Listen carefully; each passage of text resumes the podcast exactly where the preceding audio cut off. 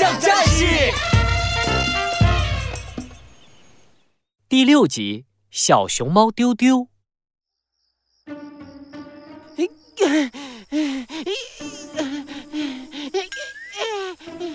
一个宁静的夜晚，动物们都睡着了，可宽宽草原上却出现了一胖一瘦两个鬼鬼祟祟的人影。胖老板，我呀！是胖老板，是潘老板。瘦黄瓜，你动作怎么这么慢？再这么磨磨蹭蹭的，等下天亮了，大象战士发现我们怎么办？可是胖老板，我我真的走不动了。瘦黄瓜背着一台大机器，整个人都被压弯了，看起来像只大号蜗牛。哎呀！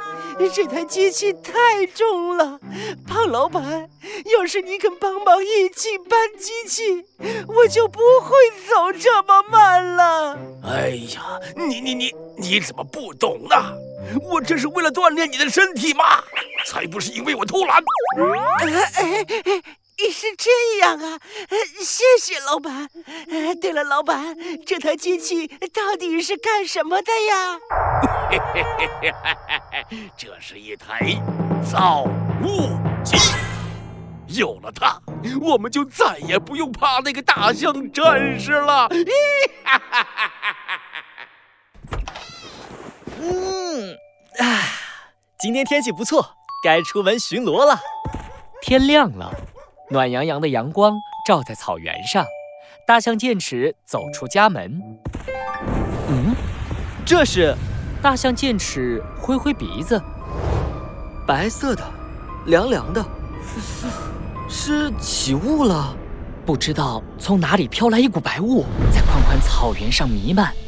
开始雾气还很薄，渐渐的雾气越来越浓，越来越浓。嗯。不行，雾太大了，我什么都看不清了。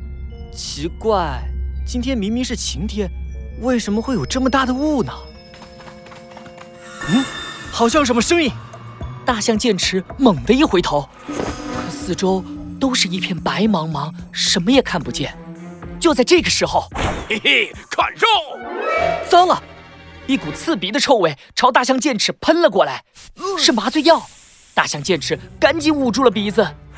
嘿嘿嘿，老板，大象战士好像屏住呼吸了，怎么办呢？没事儿，没事儿，这是我最新购买的强效麻醉药，只要闻上一分钟就会晕倒。破大象战士，我看你能撑多久？又是这两个盗猎的坏人，我得赶紧打败他们。可是周围都是雾，我什么都看不见，怎么打败他们呢？剑齿，我来帮你。就在这个时候，头顶上方突然传来了声音。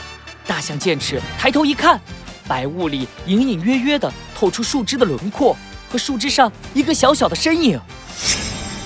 嗯，你是？我要动手了，你小心点，保护好你的脑袋哦。绝招，丢丢攻击！树上突然剧烈的摇晃起来，大象剑齿赶紧捂住了脑袋。只见一大堆烂香蕉、坏苹果像下雨一样从天而降，砸得胖老板和瘦黄瓜眼冒金星。是谁？谁在丢东西？我躲！我躲！我躲躲躲！我也躲！哎呀！胖老板和瘦黄瓜慌了神，两个人东躲西藏，一不小心脚下一滑，重重的摔在了一起。哎呀呀呀呀！硌死我了！瘦黄瓜，你往哪儿躲呀？没长眼睛啊！胖老板，哎呦，这雾太大了，我也看不清啊！哎呦，一丢丢攻击！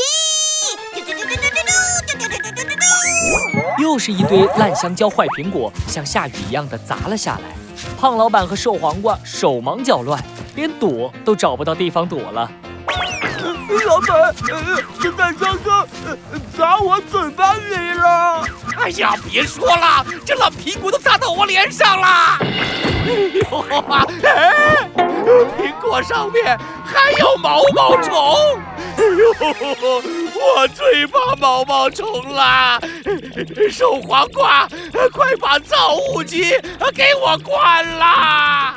瘦黄瓜赶紧用遥控器关上了造物机，浓浓的大雾一下子全散开了，眼前的一切变得清晰起来。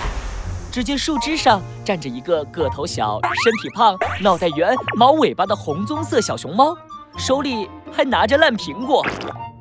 你，你是谁？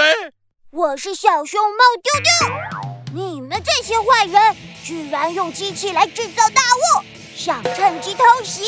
幸好我会爬高！可恶！